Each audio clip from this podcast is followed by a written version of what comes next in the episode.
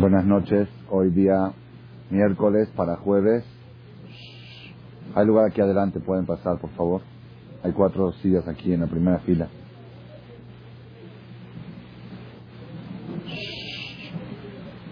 Martes para miércoles, eh, perdón, miércoles para jueves 10 de Kislev 5761, 6 de diciembre del 00. La clase de hoy me pidieron que sea Leilun Ishmat Simcha Batzeti.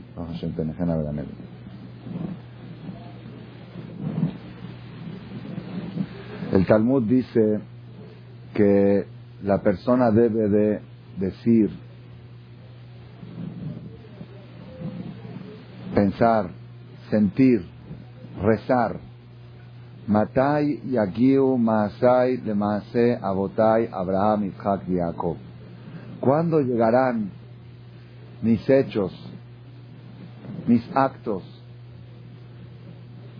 al nivel de los hechos de Abraham, Isaac y Jacob?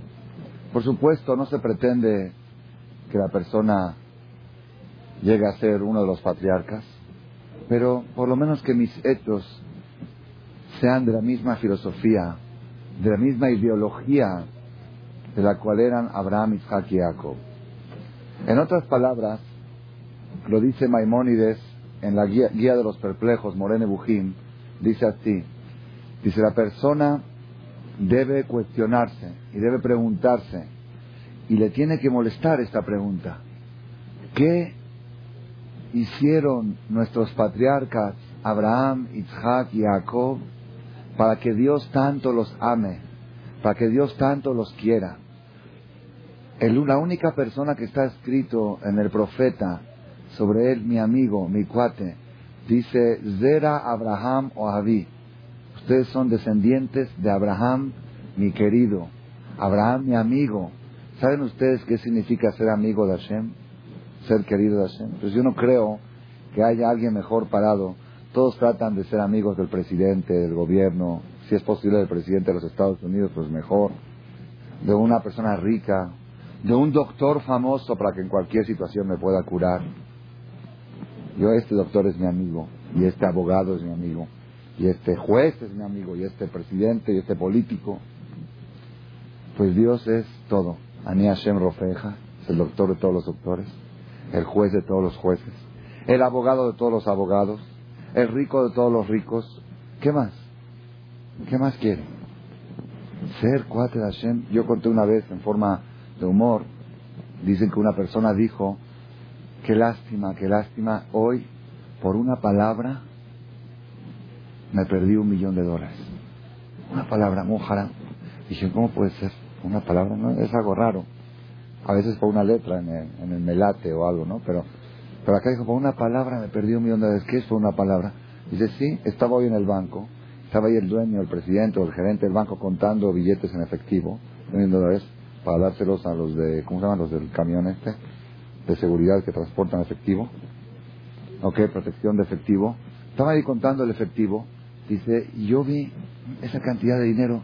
Dice, por una palabra, faltaba que me diga, llévatelos. Se mojarán por una palabra.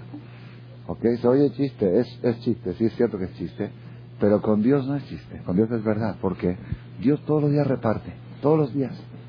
Hoy le dio Dios a Reichman un millón por acá, al otro dio tres millones, al otro le dio salud, al otro le dio un hijo. Dios se un millón para acá nada más, que Ferchi es lo mismo, está repartiendo. Tres horas al día se dedica Dios a repartir las riquezas al mundo. Así dice la Gemara. Tres horas al día. En esas tres horas, con una palabra, si yo diría, bueno, dale algo a Raquel. Vamos, a Raquel, un millón.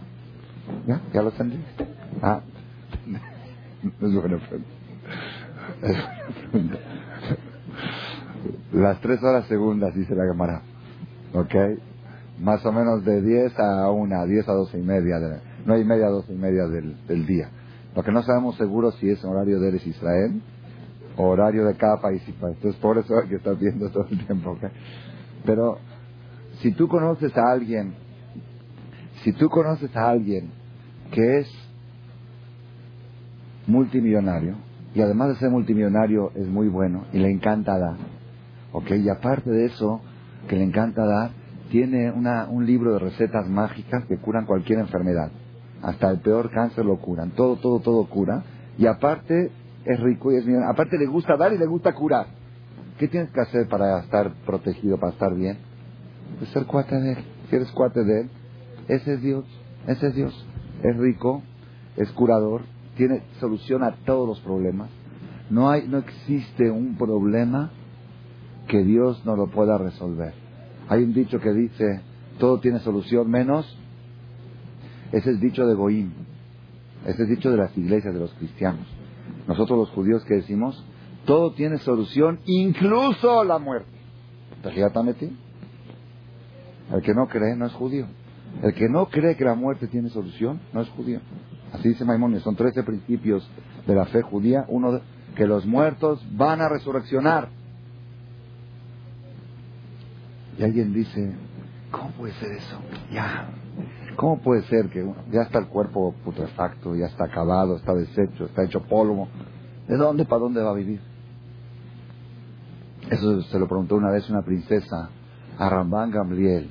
Dice, le dijo la princesa, ustedes dicen que los muertos van a revivir, en Sanedrín, donde dice, Kol Israel todo Israel tiene participación en el mundo venidero excepto aquel que dice, eso de la resurrección es un invento de los hajamim, no está escrito en la. El que cree que es un invento de los hajamim y que no está escrito en la sí, sí, sí, la Gemara lo dice, ya sé, pero Torah no lo dice. Los hajamim lo dijeron. El que cree así, pierde el pasaporte de la Lama así está escrito en la Gemara. Aomer en Tejiata Metimi Torah. ¿Por qué? Porque en la Torah está escrito claramente que los muertos van a revivir. ¿Dónde está escrito en la Torah claramente? ¿Quién sabe? ¿Ah? En la, la, Torah, en la Biblia, ¿dónde está escrito que, Hashem va a revivir a los muertos? ¿Dónde? En todas las perashiot pasadas últimas que vimos, Dios le dice a Abraham, a Isaac y a Jacob, porque esta tierra que tú estás pisando, a ti te la daré y a tu descendencia. ¿Dónde a ti? ¿Dónde a ti? ¿A tu descendencia sí? ¿A ti dónde? A ti cuando revivas, cuando venga el Mashiach. Porque ellos no la recibieron, Abraham no recibió la tierra de Israel, ni tampoco ni Jacob, hasta después de 400 años. Entonces, ¿cómo le dice a ti? para que se multipliquen vuestros días y los días de vuestros hijos, a la Adamá sobre la tierra, a Hashem, la Abotejem, que juró Dios a vuestros padres, la Tet, para darle, ¿qué dice? La Tet, ¿qué? ¿Cómo dice? ¿Cómo dice? Digan otra vez. La Hem o la Gem. ¿Con G o con G? La Gem. ¿Qué es la Gem? A ellos. ¿Y qué es la Gem? A ustedes. Dios le juró a ellos dársela a ellos o dársela a ustedes. Dársela a ustedes, ¿por qué dice dársela a ellos? Dársela a ellos, porque también ellos van a recibir la tierra de Israel cuando revivan. De ahí se aprende. En la Torah está escrito que, que hay resurrección, que existe la resurrección. Y hay otras pruebas más. En la Biblia, no en los Hajam, en la Biblia está escrito. El que no cree en esto no es judío, pierde el pasaporte, nada más. Entonces le preguntó una princesa a Rabban ¿ustedes dicen que los muertos van a revivir? ¿Cómo es posible? Si ya está el cuerpo deshecho, está hecho polvo. Dice, si estaba vivo y dejó de vivir. Si dejó de vivir es porque ya no tiene más fuerza de vida, ya se acabó. Se desgastó, se fundió el motor. ¿Ok? Se fundió hasta que se, se, deshizo. Entonces, ¿cómo otra vez va a revivir? le dijo la princesa, si lo que ya fue dejó de ser, lo que dejó de ser va a ser. Si lo que ya fue dejó de ser, ¿ok? Lo que dejó de ser puede ser. Así dijo ella. Dice, no, si lo que ya fue dejó de ser, quizá que ya no puede seguir siendo. Entonces, ¿cómo al dejar de ser va a ser? El jajam le contestó, si lo que nunca fue pudo ser, lo que alguna vez fue no es con más razón que puede volver a ser. Si lo que nunca fue, ¿están entendiendo no? No entendieron el calvajo. A ver, los que estamos aquí presentes, ¿ok? Hace 50 años, 60 años, 70 años, no estábamos. ¿Estamos de acuerdo? Hace 70 años no estábamos.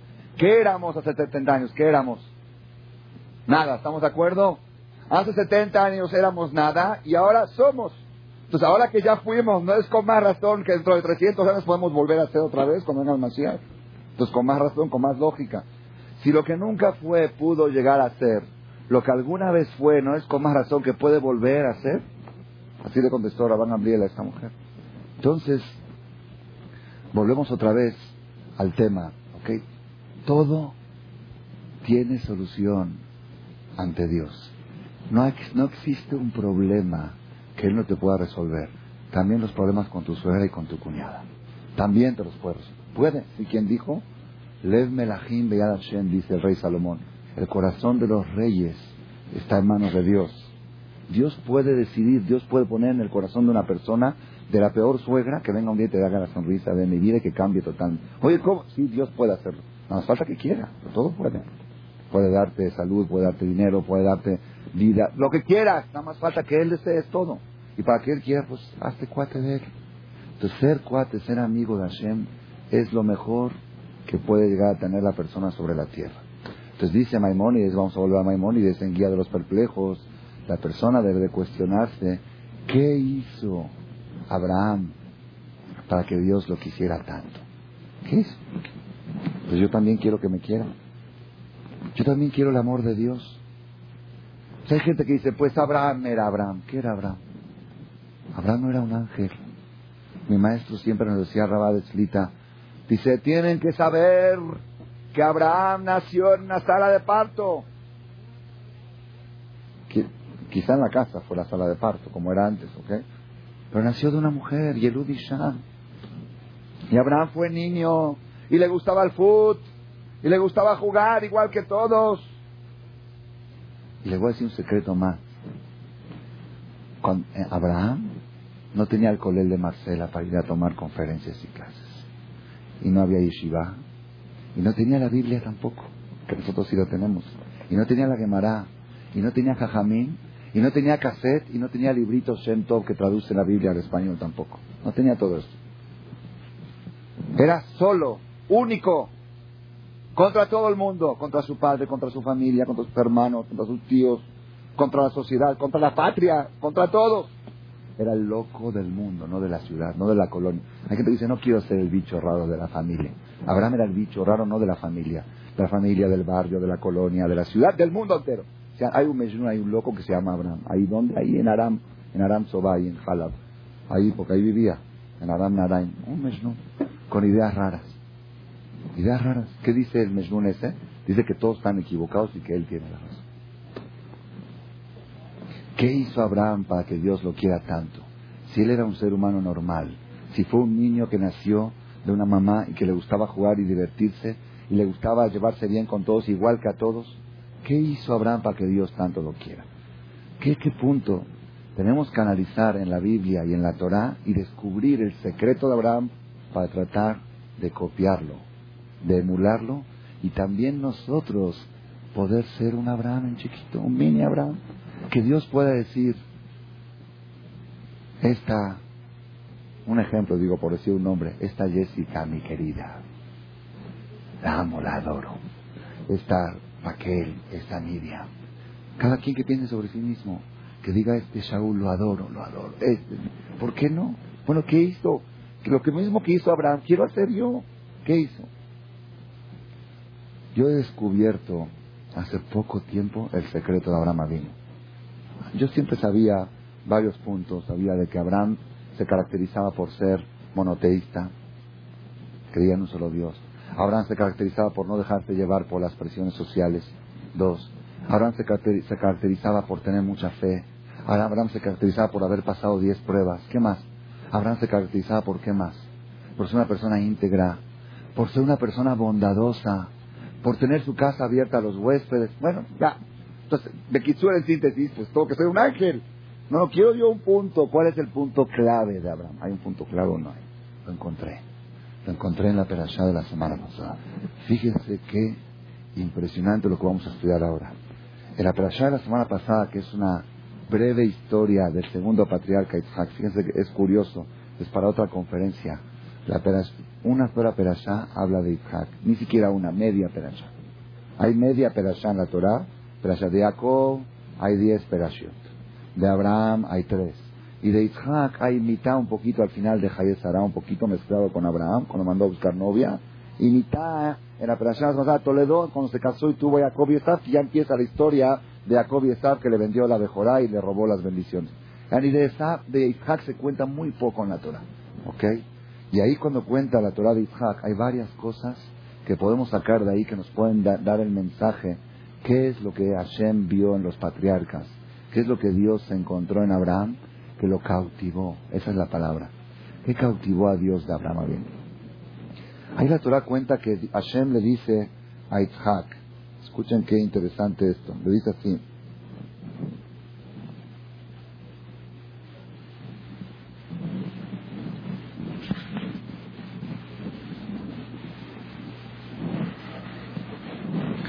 le dijo Dios a Abraham cuando Abraham a, Isaac cuando había hambre en la tierra de Canaán hubo hambre y Isaac quiso bajar a Egipto igual que su papá le dijo Dios no te vayas a Egipto.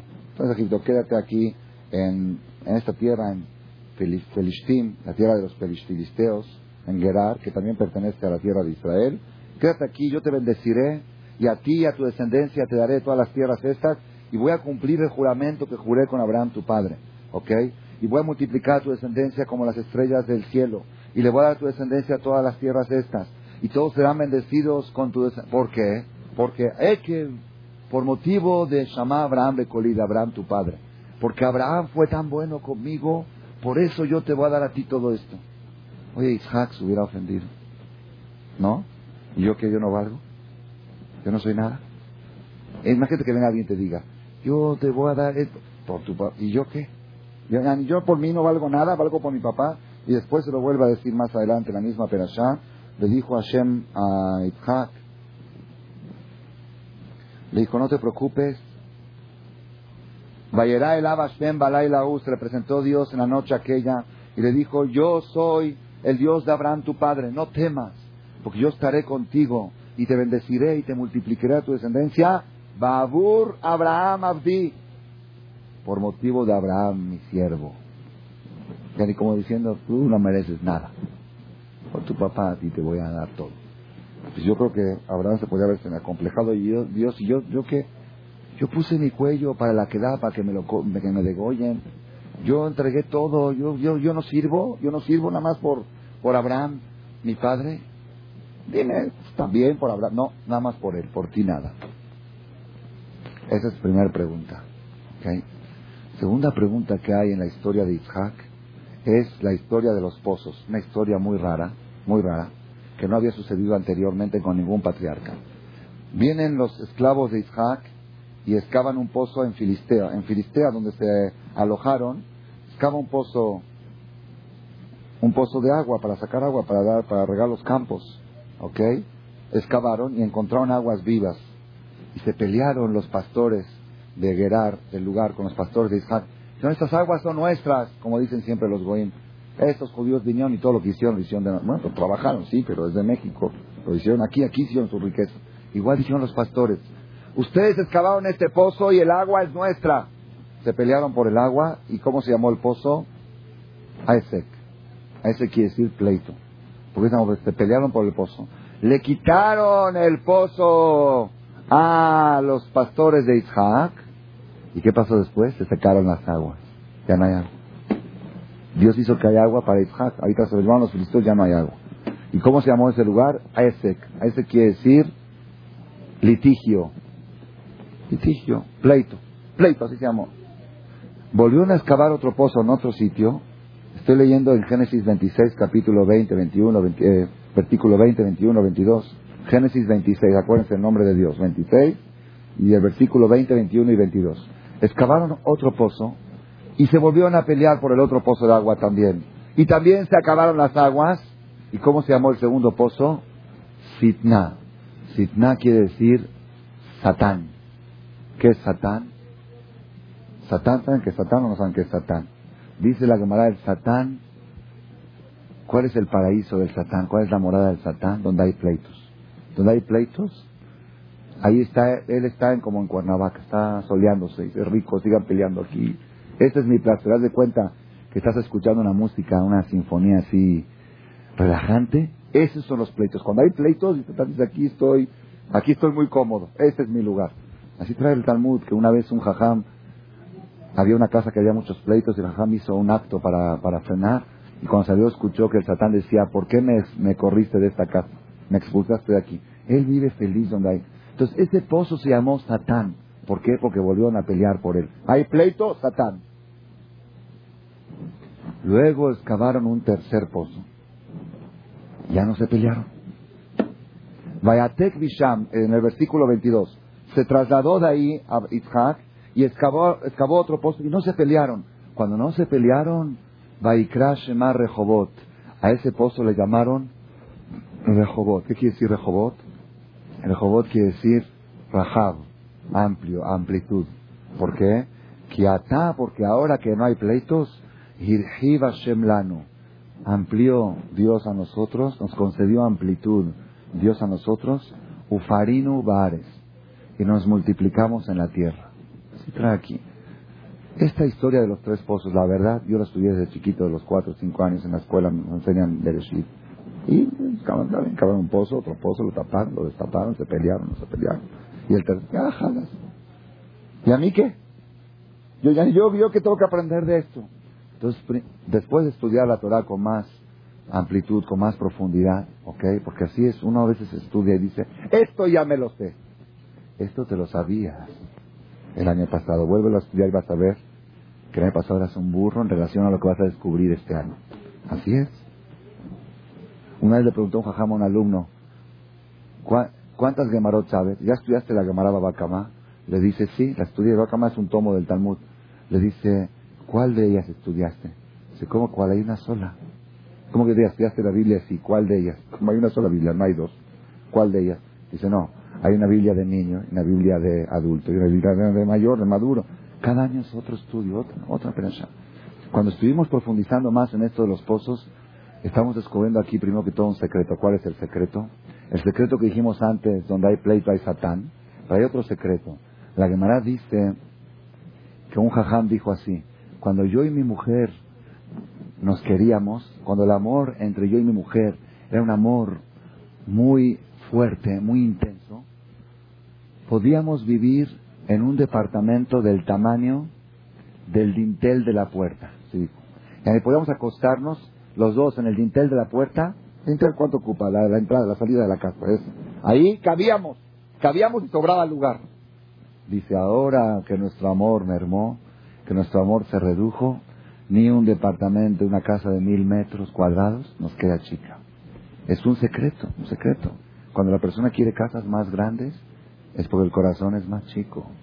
Hay un dicho que dice, casa chica, corazón grande. En natural está al revés el dicho.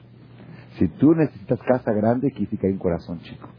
Como se achicó el corazón, entonces es lo que dice acá Itzhak, después de acabaron el... Fíjense, cuando hay pleitos, no hay espacios que alcancen. Puede haber un, un del tamaño de, un palacio y son 10 personas, minian apenas, y no caben, no caben, tiene que abrir otro knis. No caben. ¿Cómo? ¿Qué hacen con tantos? Y cuando hay amor, puede haber un espacio así de pequeño y sobra espacio. Es lo que dijo Isaac. Ahora con el tercer pozo que no hay pleitos, Irjiva Hashem Lano. Hashem nos concedió amplitud. Me siento que hay lugar de sobra. Siento que hay lugar de sobra. La Gemara dice que cuando en el Knis se siente la gente apretada, es porque hay demasiados duendes, así dice la Gemara, dentro del templo. Así dice la Gemara. Porque a veces en el Knis se siente no quepo. Bueno, pues hay tres butacas al lado, sí, pero hay duendes. ¿Qué son los duendes? El producto de los pleitos, cuando hay separación, cuando hay diferencias. Y trae la. Entonces, por e-, eso aprendí del tercer pozo de Itzhak, que lo llamó Rehobot, amplitud. Paz es sinónimo de amplitud. Y pleitos es sinónimo de qué? De estrés. ¿Saben qué es estrés? ¿Estrés de qué palabra viene? Estrechez. Estrecho chico, siente uno apretado. Está estrecho, ¿por qué está estrecho? Porque hay pleitos. Cuando hay pleitos no hay lugar que alcance, ¿por qué? Porque imagínense el satán con todo su ejército, pues no caben en la casa, se siente uno apretado. Pero cuando se quitan los pleitos, se aleja el satán, se alejan los ángeles del satán, y quien está en la casa está Dios, está el alma, está todo lo divino, se siente uno, oh, qué rico. Eso es Irjib, eso es Rehoboth. Todo esto yo ya lo sabía hasta hace poco tiempo, pero este año lo que descubrí, por Zehud de editar estos libros Shem cosas mucho más profundas que están escondidas, secretos, en los tres pozos. ¿Qué son estos tres pozos? Dice el Ramban Nachmanides, estos tres pozos que, que excavó Itzhak aluden a los tres templos sagrados de Jerusalén. El primer templo fue construido por el rey Salomón y destruido por los caldeos, por Nebuchadnezzar. El segundo templo fue construido por Esdras Sofer, autorizado por el rey Koresh, el rey persa, y destruido por quién? Por los romanos, por Titos. Y el tercer templo fue construido por quién? Todavía no se ha construido. Sí está construido, pero en el cielo, ¿por quién? Por Dios, no va a ser construido por un ser humano. ¿Y lo va a destruir quién? Nadie. Porque algo que construye Dios no lo puede destruir. Entonces, el primer templo, los goín quisieron destruirlo todo el tiempo, no podían soportar un manantial, un pozo de agua, un manantial de energía tan poderoso que tenían los judíos en su poder. Jerusalén era el centro del mundo.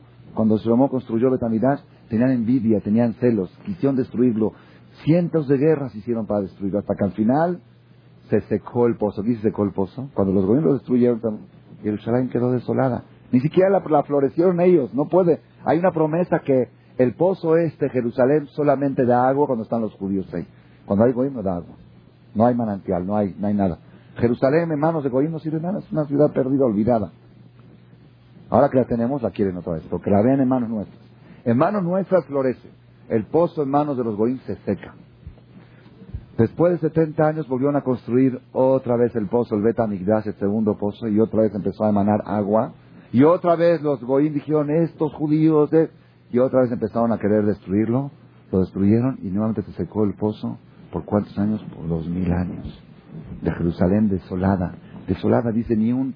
Una vez cuenta un, un, historiador que, Goy, que visitó el mundo, dice, llegué a, a, la tierra de Israel, no he visto jamás algo tan desértico. Dice, no, no hay una planta, no hay un pasto. La Torah testigua, la Torah dice, Beshamemu alea oibehem. Los goí no van a poder florecer, la van a sembrar, no crece, no crece. Esa ciudad da sus frutos solamente, da agua solamente a los judíos. Entonces, ¿cómo se llamó? Satán. El segundo Betamidash vino el Satán. El Satán es Esav, Roma, que destruyeron el segundo Betamidash. El tercer templo que se va a construir, Bimerabe Amén, ¿Ok?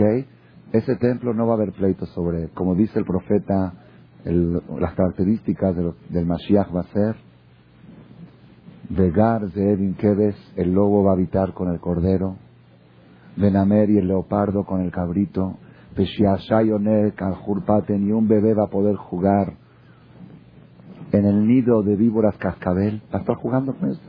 Vete a divertir ahí con las víboras, por favor, hijo. ¿Por qué? No va a haber maldad. Va a poder vivir el lobo con el cordero, la suegra con la nuera, así es, las cuñadas, todos van a vivir en paz. No va a, existir pleitos. Dice, tú, Jarbotam, van van a ser tiradero de armas. Jitetú Botán van a agarrar todos los goín, todas las armas que han acumulado durante la historia y van a ir a un lugar y las van a quemar, las van a explotar al mar. Dice, ¿para qué? Ya no hay pleito, ya no hay, ganas de pelear. El tercer pozo, el tercer Betamigdash se va a caracterizar por Shalom. Que Atay va a ser Rehobot, va a ser amplitud, ya no va a haber pleitos. Es el tercer Betamigdash. ¿Ok? Después de haber estudiado esta historia de Isaac, del primer pozo, el segundo pozo y el tercero, primero el segundo y tercero, dije, bueno, yo quiero encontrar aquí entonces, en el tercer pozo, que es la época que estamos ahora, la época pre-mesiánica, antes de que se construya el tercer Betamigdash, ¿cuál es nuestra labor? ¿Qué debemos de hacer? ¿Qué, ¿Cuál debe ser nuestra actitud ante la situación del tercer pozo? Y esto es lo que quiero estudiar en la Perashá y aquí descubrir. Fíjense que después de haber excavado el tercer pozo, cambió totalmente la situación de Isaac. Hasta ahora Isaac tenía enemigos, lo perseguían, le tapaban los pozos y antes le tapaban otros pozos y luego vino Abimelech y le dijo ya retírate de aquí porque hay mucha envidia de parte de mis, de mis ciudadanos contra ti, vete de acá. Después de que fue lo del tercer pozo, hubo un cambio totalmente.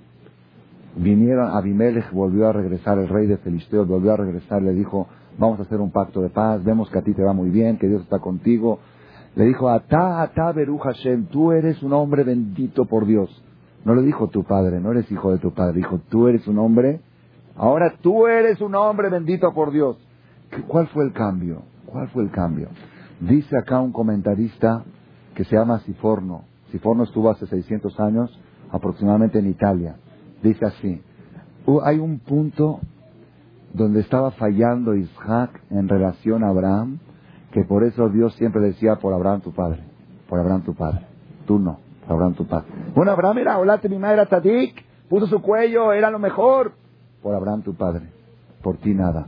Pleitos, llega Abimelech, secuestran a su mujer, luego le dice vete que hay envidia, cada un pozo se lo tapan, problemas, pleitos. Había un problema, ¿cuál era el problema? Dice Itzhak Avino era muy tzadik, muy tzadik, pero tenía una falla. ¿Cuál era la falla? Se preocupó solamente por ser tzadik él mismo. No se preocupó por difundir sus valores a los de alrededor. Y en ese punto se diferenciaba Abraham de Isaac. Abraham cuando descubrió la luz de la fe, la luz del monoteísmo, la luz de la verdad y vio que estaba toda la gente equivocada, ¿qué él podía haber dicho? Bueno, pues están todos equivocados, pues que vivan equivocados. Es problema de ellos. Abraham no era el primer monoteísta del mundo, ¿era el primero? Antes de Abraham, ¿quién era monoteísta? Noah. Noah no creía en un solo Dios. Pues claro, se salvó del diluvio. Y los hijos de Noah, Shem, Shem tenía una yeshiva, Shem, Maeber, ellos eran gente buena, gente creyente. No era el primero Abraham que, que tuvo Abraham de especial. Monoteísta, no fue el primer monoteísta. Abraham fue el primer hombre que entendió, escuchen bien, Rabotai, dónde está el error de muchas personas. Muchas personas piensan, Abraham se dedicaba a recibir huéspedes, a darle de comer a los pasajeros, a los transeúntes. Mira qué bueno que era, qué humano era.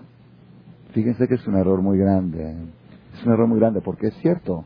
Es verdad que Abraham se dedicaba a eso, pero por eso Dios lo escogió.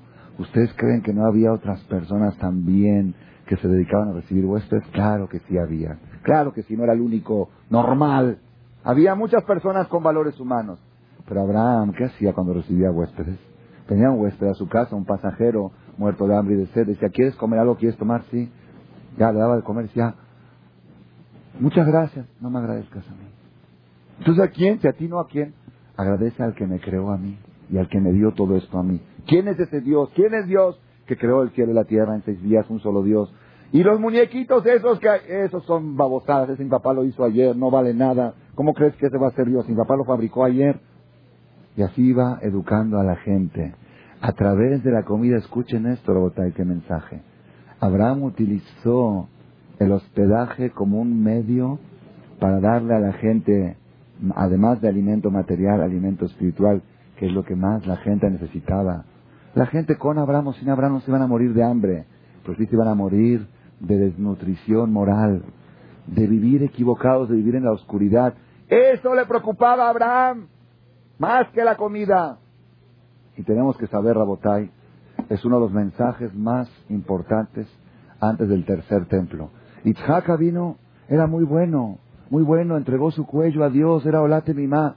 Pero había una cosa, él no sintió deber y obligación de dedicarse a difundir esa luz que él tiene a los demás. Yo tengo esta luz, yo influencio con mi ejemplo. ¿Sabe? También es bueno. Pero entonces todo lo que yo te hago a ti es por Abraham, tu padre. ¿Por qué? Porque Abraham, el amor, escuchen este secreto, el amor verdadero al prójimo se manifiesta cuando la persona se preocupa por las necesidades emocionales del prójimo, las necesidades intelectuales, las morales. ¿Por qué? Porque de qué sirve que una persona tenga pan para comer y no tenga sentido para vivir. hay gente que tiene todo, pero andan deprimidos, no les sirve nada todo lo que tiene. Si la persona no tiene luz en el camino, si la persona camina rumbo al precipicio, rumbo al precipicio, que está caminando al precipicio, tú le das de comer y le das gasolina para que camine más rápido. ¿Y qué? Que te echa al precipicio. Le hice un favor, le digas, lo llevas al precipicio. Eso no es favor. Favor es, pensar en la luz del camino del prójimo. Y a través de la comida y a través de la ayuda física, darle la ayuda moral. Ese es el objetivo principal. Hay mucha gente que dice, lo principal es la salud. ¿Es verdad o es mentira? ¿Ah? ¿Ah? Verdadero, dice la señora. Yo también estoy de acuerdo con nada más con una, Una acotación. Lo principal es la salud del alma. ¿Saben por qué? Les voy a decir por qué. Porque el rey Salomón dijo, Ruach ish yehalkel mahaleo. Una persona que tiene un espíritu alto puede salir adelante con cualquier enfermedad. De nefesh negeab, una persona que tiene un alma deprimida y angustiada, ni siquiera no hay cuerpo que la pueda cargar. Por más salud física que tengas, si tienes un alma destruida por dentro, no hay cuerpo que pueda cargar a un alma destruida. Escuchen esto, la botay. Hoy en día la psicología está descubriendo y los médicos están reconociendo y comprobando que el 99% de las enfermedades son de origen psicológico, son de origen mental. Y hay terapias especiales que curan. Yo escuché y leí libros de bases firmes en hebreo que me llegaron de Israel. Hay terapias que evitan cirugías a través de terapias mentales.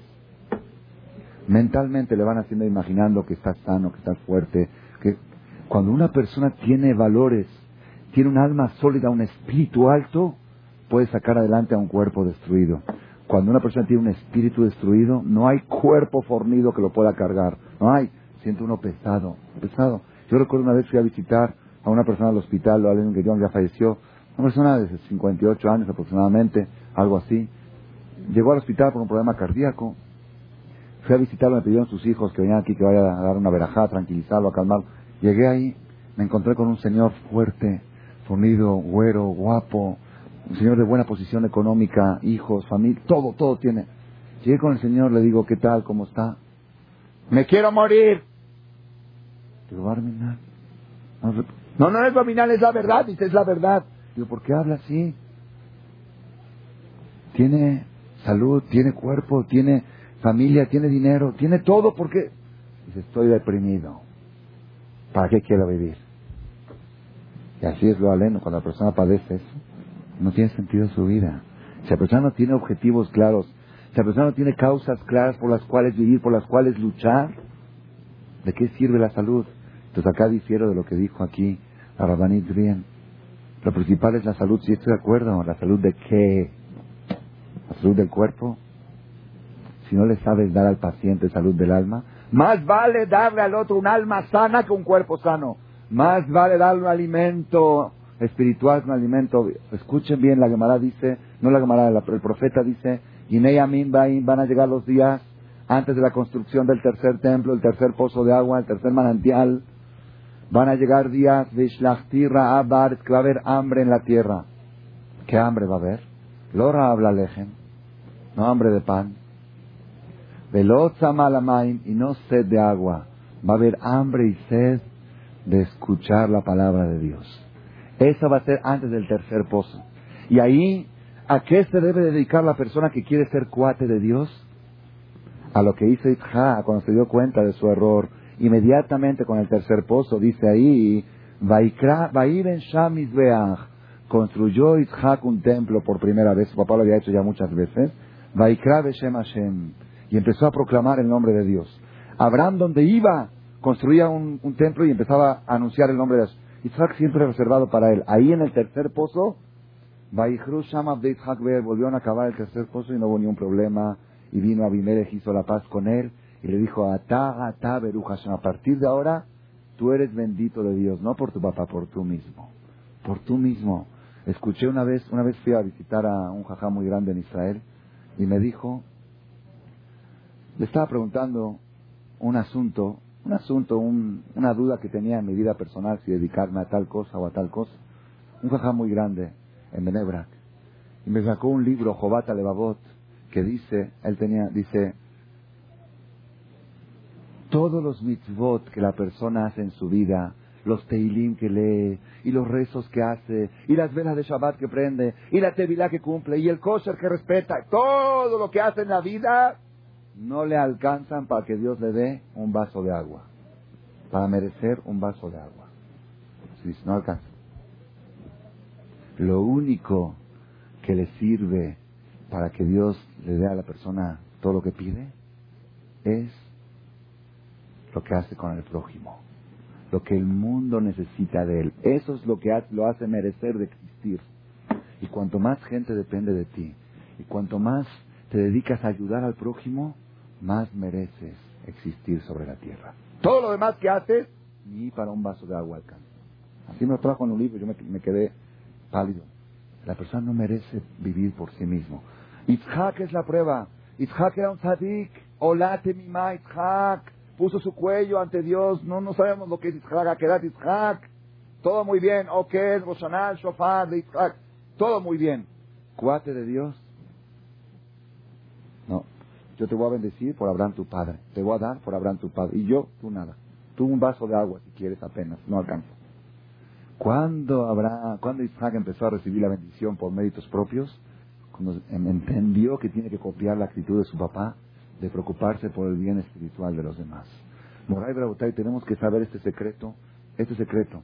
Aquella persona, yo conozco mucha gente que cuando les dices, oye, hay que ayudar, hay alguien ahí en la esquina que no tiene para comer, hay alguien. Luego, luego, cuando fue el temblor y no había para vestir, todos donaban ropa, sí, sí, toma, aquí está, me saco todo. Sí, sí, sí. Y si te digo que hay un joven que está desnutrido espiritualmente ahí, se está desmayando por falta de saber un camino en la vida, bueno, ya sabes, la juventud, Hashem Ador, que voy a leer un teilín por él. Haz algo por él. Dale de comer. Se está muriendo de... ¿Y saben cuál es el peligro? Cuál es el peligro. Esto lo dijo un jajam que estuvo acá hace, hace, un, hace un año, creo, en la conferencia de martes. Dijo, hoy en día hay mucho hambre y mucha, hay desesperación, hay un hambre espiritual impresionante en el mundo entero. Yo le digo lo que yo he visto el año pasado, estuve diez veces fuera dando seminarios, la gente desesperada, desesperada. Un señor me habló de Caracas hace dos meses, dice, escuché la colección de Bereshit, son seis cassettes, la B de Bereshit, Atar de Bereshit, dice, me fascinó, por favor, quiero que me mande 200 colecciones para repartir aquí en Caracas gratuitamente. Él las va a donar. ¿Está bien? Primero me dijo 500, después dijo, no, es muy caro, 200. ¿Está bien? Mandamos 200, después de una semana habló, Jajam, que me quedé corto, puede mandar otras 200, pero con la condición que lleguen antes del 10 de diciembre. Si no, la gente ya se va de vacaciones. Ya. Si llegan antes del 10 de diciembre, manda, si no, no. Hoy le hablaron por teléfono al señor, me dijo la secretaria hace dos horas. Le hablaron por teléfono al señor y dijeron, se atrasó la maquiladora de cassette y no nos entregó a tiempo. ¿Le sirven todavía los cassettes, los 200 juegos, o ya no le sirven? Para no gastar el DHL, el envío. Dijo, no solo que me sirve, mándemelos y necesito otros 300 más. Dice, ¿por qué? Dice, no estoy dando abasto de como me lo vienen a pedir. La sed y la desesperación por, por encontrar un poco de luz, un poco de orientación en un mundo tan confuso, en un mundo que el país más poderoso del mundo no tiene presidente todavía. No saben, están vueltos locos. La CNN ayer se volvió loco. La CNN anunció que como el, este de Florida dijo que, que, no se hace un reconteo manual, entonces ya ganó Bush. Después dijo, no, no, no es seguro, espérense, todavía no es seguro. ¿Ok? Y así están como, es algo, es algo, en un mundo tan incierto, con tanta incertidumbre, con tanta falta de claridad, con tanta oscuridad, darle un poco de luz a la gente. Ese es, ese es el hambre que hay que nutrir el día de hoy. Hoy no hay hambre de pan. Nadie se va a morir de hambre hoy en día, nadie. Hay gente que se dedica a dar despensas, es muy bueno, no estoy menospreciando Barminán que diga alguien, no. Es, no deja de ser mitzvah pero es el doble el triplo, cien veces más mitzvah darle de comer algo espiritual. ¿Por qué? Porque una persona con valores puede superar cualquier crisis material. Una persona sin valores, todo el material que tenga no le sirve. Una persona con crisis de valores, yo le digo siempre a aquellos padres, es que me preocupo por el futuro de mi hijo, futuro de mi hijo, lo tengo que mandar a la universidad para que tenga carrera, para que tenga un futuro. Yo les digo, Roji, más vale un hijo sin futuro que un futuro sin hijo. Si lo mandas ahí y llega a conocer a una, a una de las que ya saben, y mañana te la trae y es inevitable, entonces ¿qué pasó? Pero tu hijo tiene carrera, ¿eh? Tiene títulos. ¡Títulos! Pues tu hijo, ¿dónde está? Ya no hay hijos, ya no hay nietos. Sí, pero título. Ese es el error más grave que podemos cometer. Sacrificar, cambiar. Cambiar los valores. Los valores no se venden. Es más importante preocuparte por el futuro moral de tu hijo que por el futuro material. Material, una vez un jajam le dijeron, ¿por qué no trabajas para tus hijos? Dice, mira, mis hijos, si van a ser tzadikim, dice el rey David, dijo, Yo nunca vi a un tzadik que le falte el pan. Si van a ser tzadikim, no les va a faltar el pan. Y si van a ser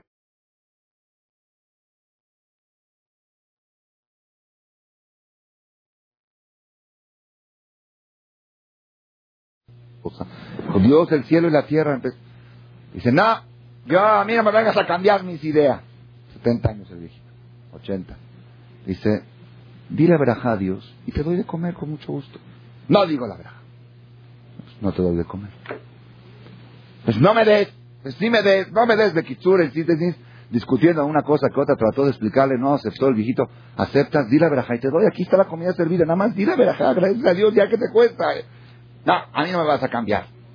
Eso es chantaje. Y Bekitsur, no, y no, y no, se fue el viejito, sin comer.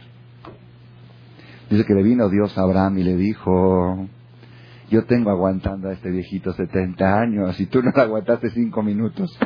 Si yo le tengo paciencia, 70 años no cree en Dios y le doy vida y le doy salud y le doy todo y lo aguanto. Y tú 5 minutos te desesperaste. Dale de comer al hombre. Viene mañana y mañana va a hacerte suba. La persona no tiene que desesperarse. Tiene que tener paciencia. Si Dios deja vivo a la persona es porque todavía tiene chance. Y si él tiene paciencia, tú con más razón. Una cosa es tener paciencia y otra cosa es ser indiferente. Ser indiferente ante la situación moral y espiritual de alrededor. Baruch Hashem, ustedes están aquí, ustedes tienen la conciencia de que tienen que escuchar una clase de Torah, les gusta, es muy bueno, eso es muy bueno, pero la persona no se puede, no se puede conformar. La persona tiene que buscar la manera por las buenas como las hacía Abraham vino, a través de la comida, a través de hospedaje, a través de fiestas, invitarlo un Shabbat a tu casa, vente un Shabbat, así invítalo y de repente ve qué bonito ese Shabbat, a mí también me gusta, buscar la manera de invitarlo a un bingo que hay de la escuela de usted y ve el ambiente tan precioso con Kedushá y qué bonito se puede, eso, esos son formas, formas laterales de cómo meterle a la, ir metiéndole al otro la luz de la fe y ver cómo se puede todo en el camino correcto. Eso es el mejor, esa es nuestra labor antes del tercer manantial, del tercer pozo, antes del tercer betamigdash. Nosotros queremos saber cuál es el trabajo. Yo nada más quiero mencionar aquí unas cartas que recibo, ¿ok? Para que veamos cuánto hambre hay en el mundo. Cuánto hambre hay en el mundo. Cuánto hambre. Tengo una carta de que me llegó un fax la semana pasada. ¿A qué fecha es? 13 de noviembre. Ya tiene más, casi un mes. ¿Ok? Dice de Buenos Aires. Me llegan cada semana. Ayer por 36 horas no pude abrir el email porque estaba muy ocupado en otras cosas. Abrí 19 email. Así por, por haber, trato de abrirlo diario para contestar, se junta mucho y ya es difícil. Diario me llegan email y solicitudes y agradecimientos y cosas. Este fax dice, ¿qué tal Rab? Le cuento, bueno, para mí ustedes los mejores rabinos, no sé ni quiénes, que gusten, que existen, lo quiero felicitar por las enseñanzas que da. Yo soy un aficionado de los cassettes que hay en la Argentina. Soy encargado de los cassettes que hay en Agudad Odín en préstamo, es un templo, hay una comunidad Shami. Ya hay más de 250 cassettes en préstamo y más de 150 en alquiler. No se puede creer la cantidad de cassettes que se alquilan. La gente como les gusta y los comenta. Usted, Raf, suplanta a la televisión, a la radio, a mucha gente. A mí me encantan las enseñanzas que aplica en las charlas, el musar. Me emocionan los comentarios que cuenta. Gracias por lo que es usted. Usted ahora me supongo, me suplantó, me suplantó a la noche algo así, dice acá, la noche de mirar la televisión. Ya hace muchísimo tiempo tenía ganas de escribir cartas y no podía. Yo estudio en Agudad de en las noches con el rabino fulano y el moré este. Tengo 23 años. Mi sueño es conocerlo y pasar un Shabbat con usted. Cuando pueda, mande un fax. Me voy a poner muy contento. Gracias por lo que es. Todo lo mejor. Que siga adelante. Estoy seguro que muchísima gente hizo Teshuvah con sus conferencias y los cassettes que llegan a la Argentina y al mundo. Me mandó el fax la dirección. Es un ejemplo de Argentina. Tengo otro ejemplo aquí de, de México, una señora también de noviembre del 2000, Heshvan, dice, bueno, dice que la tefilá en Kippur por primera vez en su vida fue al Knis y las mujeres estaban todas en silencio y gracias a los libros. Dice, este último Sukkot, parada en la línea para pagar en Super Emet, me encontré con una caja en la pared llena de cassettes. Los cassettes de Torah son vida para todos, pero para más para nosotras, las mujeres que no contamos con clases formales de Torah y que en medio de nuestras sagradas labores del hogar Podemos aprovechar de caminar de un cuarto a otro, de cocinar y hasta de hacer nuestras compras con un Walkman escuchando increíbles palabras que nos fortalecen y reaniman día a día. Pregunté a la cajera si los cassettes se encontraban a la venta. Me dijo que eran de préstamo. Me acerqué y tomé tres.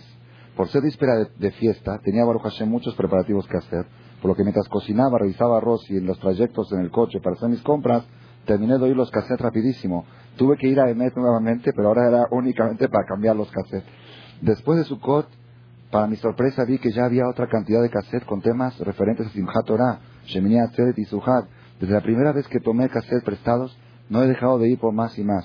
Tengo varios años procurando tener cassette de Torah en la casa, los cuales hay ocasiones que repito tres o cuatro o cinco veces los mismos, por no tener tiempo para ir hasta los lugares donde los prestan. Pero ahora teniendo un lugar tan cerca me permite estar todo el tiempo conectada y esa conexión definitivamente trae, entre muchas otras buenas cosas, una gran energía. Gracias, que Borola me siga dando luz. Un ejemplo de una señora aquí. Estos ejemplos yo los leo nada más para que después trae, bueno, observaciones, cosas. Tengo otro fax de una señora X también, que me llegó Heshvan, dirigido con manuscrito. Dirigido a Shalom y a todo el equipo del Colel en general. Les felicito ampliamente por haber puesto a disposición los cassettes en las conferencias, en las tiendas, carnicerías, etcétera, pues de esa manera puede intercambiar con más rapidez los títulos y así escuchar y aprender más Torah, como así también les agradezco que manden al Señor, bueno, en síntesis. ¿Para qué digo todo esto? Hoy en día la tecnología ha avanzado tanto, hay tantas facilidades de hacer lo que hizo Abraham Avino y consagrarse como amigo de Hashem, nada más falta que la persona se predisponga y que entienda que es más importante dar de comer nutrición espiritual. Yo conté una vez, esto fue hace como seis, ocho meses, una vez me llegó un señor, un domingo, me dijo el Goy, que un señor de Nueva York me habló cinco veces por teléfono para localizarme yo no estaba. El lunes de la mañana habló en la mitad del rezo que yo estaba en Vatiquín y le dijo el Goy, está rezando. Luego empezamos una clase después de Vatiquín, vuelve a hablar el señor, me dice, el Goy es el señor Marcos de Nueva York, que si lo puedo atender. Le dije, dile que estoy en una clase que hablé más tarde. Que dice, dice el señor que ya habló seis veces, que si por favor lo puedo atender. Entonces dile que estoy en una clase, que me deje su nombre y su teléfono, y yo me reporto con él. Me manda a decir con el Goy que es anónimo, que no puede dar su nombre. Me quedé intrigado, ya se me hizo ni su nombre ni su teléfono. Después me volvió a hablar a las nueve y media de la mañana, estaba yo con una persona presente, y empieza a hablar el señor. Yo no sé ni quién es. Dice, primero de todo quiero pedirle disculpas que no me voy a identificar por teléfono. ¿Acepta hablar conmigo sin que me identifique? Nada más voy a decir mi nombre y no mi apellido. Dije, bueno, me dijo el nombre. O sea, ¿puedo hablar o prefiere no hablar? Dije, bueno, hable, a ver qué se le ofrece. Bueno, quiero que sepa que yo soy una persona nacida en México, vivo en Nueva York, estoy casado con una mujer americana, tengo 40 años, tengo cuatro hijos, me dijo un poquito su historia.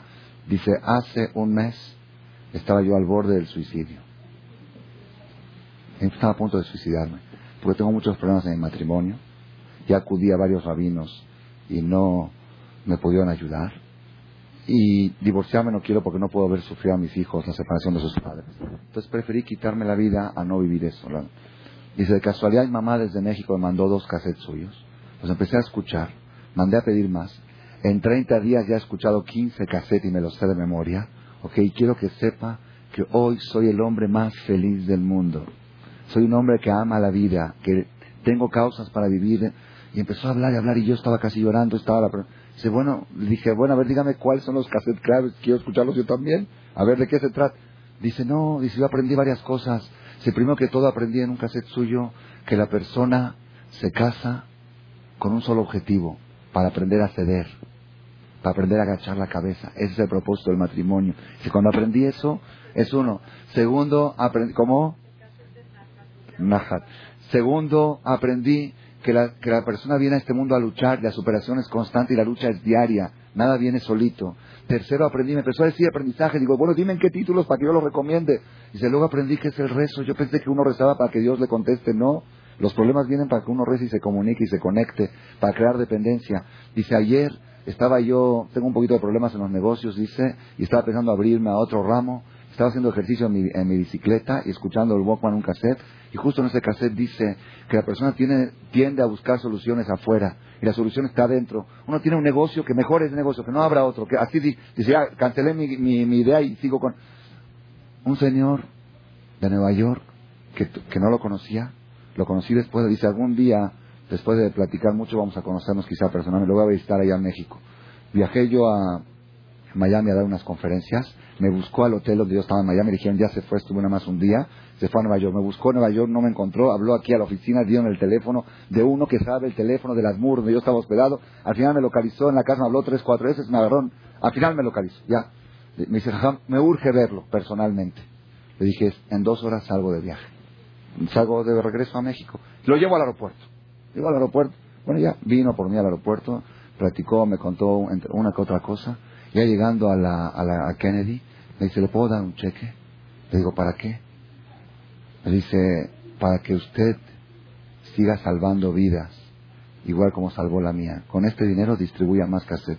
Un cheque de 1.700 dólares, quiero que distribuya 1.700 cassette. ¿Quién sabe cuántas personas se pueden salvar igual como yo me salvé? Yo estoy vivo ahora gracias a usted. Un señor de 40 años, éxito en los negocios, viajante, de todo. Rabotai, ¿por qué cuento esto? No es cosa de, alabarse ni halagarse, es cosa de que la persona sepa cuánta necesidad existe hoy en día, cuánto la gente necesita esto más que cualquier otra cosa. Baruch Hashem, hoy, el día de hoy, hace dos horas, se formó un comité aquí en este Betamidrash de señoras que se van a dedicar a reunirse una vez por semana exclusivamente para pensar de qué manera podemos ayudar espiritualmente a todos nuestros hermanos judíos del mundo. Así, ya sea con libros, ya sea con cassette. La parte financiera me encargo yo. La parte organizativa, la parte de ideas, la parte de tú encárgate de llevar allá, la parte que se me ocurrió, va a haber un evento allá, vamos a mandar 500 cassettes. Esa parte la va a manejar ese comité. Y otras ideas también. Pueden ser cassettes, pueden ser libros, puede ser mandar a hacer algo que a alguien se le ocurra que le pueda ayudar a mucha gente. Ese comité se formó hoy a las 5 de la tarde aquí en este Midrash y toda persona que quiera participar, que se acerque, no sé, hay aquí, una, aquí está la señora Ivonne Sildo, que es una de las representantes del comité. No sé qué tipo de ideas pueden surgir. Por el momento está la idea de distribuir estos libritos que han cambiado todo el sistema de los rezos en los crisis de México. Antes era la, lectura del CEF era un palabrerío, ahora están, yo he visto al presidente de la comunidad en Cuernavaca, así estaba, y alguien le estaba hablando y decía, espérame, no me quiero perder este. Así estaba con el dedo. Un hombre, ¿por qué está viendo algo nuevo? Esto yo nunca lo sabía. ¿Ok? Y Baruch Hashem ahora este año en la segunda edición empezamos a repartir también en las escuelas. Antes eran los templos. Cada viernes cada niño llega a su casa con uno de estos y lo leen en la mesa de Shabbat y, cambian un comentario. ¿Saben cuánto puede cambiar? ¿Cuánto puede ayudar esto? Todo este tipo de... Nada más que ya no es problema, créanmelo, ya no es problema financiero. También es un poquito, no digo que sobra el dinero, ¿ok? Pero eso es más fácil. Es más fácil obtener 10 mil dólares, así como lo están escuchando, que obtener fuerza de organización para colocarlo correctamente, los cassettes. Hay un lugar que están los cassettes ahí parados y hay otro lugar que se vacía cada dos días. Entonces en este lugar hay que poner más seguido, en otro lugar. Eso, se llama organización. Todo el que quiera, o de repente mandar acá, alguien me dijo, me voy mañana a Costa Rica, ¿tiene algo para mandar? Sí, pero no de un día, no de ahora para mañana. Hace dos días, si hubiera sabido, preparaba algo. Se puede mandar cassettes, mandar libros. Hay muchas formas como uno puede ayudar y se están salvando gente en rincones del mundo increíbles. El otro día le marcaron a mi suegro desde Milano. De Milano. Somos un grupo de judíos marranos. ¿Saben qué son marranos? Que vivían como cristianos, pero son judíos, que eran judíos anusim. Dice, tenemos una comunidad aquí en Milano, de habla hispana, y nos llegó un libro, no sé de qué, de Perashá o de no sé qué, y queremos material, ¿nos pueden mandar? Me mandaron una, un email de Ceuta. ¿Dónde es Ceuta? ¿Alguien sabe de Ceuta? ¿Dónde es Ceuta? No saben, ¿no? Bueno, yo aprendí por el email, yo tampoco lo sabía. Ceuta, España. En España, en la ciudad de Ceuta, también una comunidad, un señor, por favor, manden una muestra de todos los libros, y quiero cassette, y quiero esto. Todo esto, todo esto, cada uno puede traer ideas, cómo podemos hacer lo que hizo Abraham vino, para que Dios pueda decir sobre todos nosotros, estos cuates son mis queridos, son mis amigos, y son mis amigos, ya estamos del otro lado. Amén, queridos. Gracias por su atención a este shiur del Rav Malech.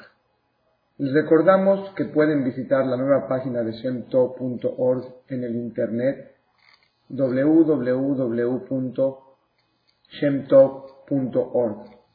Actualmente la página cuenta con varias secciones. Noticias sobre las actividades de Shem Tov a nivel mundial, escuchar o bajar las últimas conferencias del Rav Malech, escuchar o bajar la alhaja del día, imprimir o estudiar desde su computadora la perashá de las semanas, estudio diario de Gemara, Daf Yomi en español, sincronizar su iPod con podcast, un manual para crear su propio CD de las conferencias que existen en la red, adquirir libros con entregas internacionales con la metodología del Rav Malek de español, fonética y hebreo simultáneamente, así como ubicar las ciudades en donde se reparten CDs a nivel mundial. Es que la misbot y muchas gracias.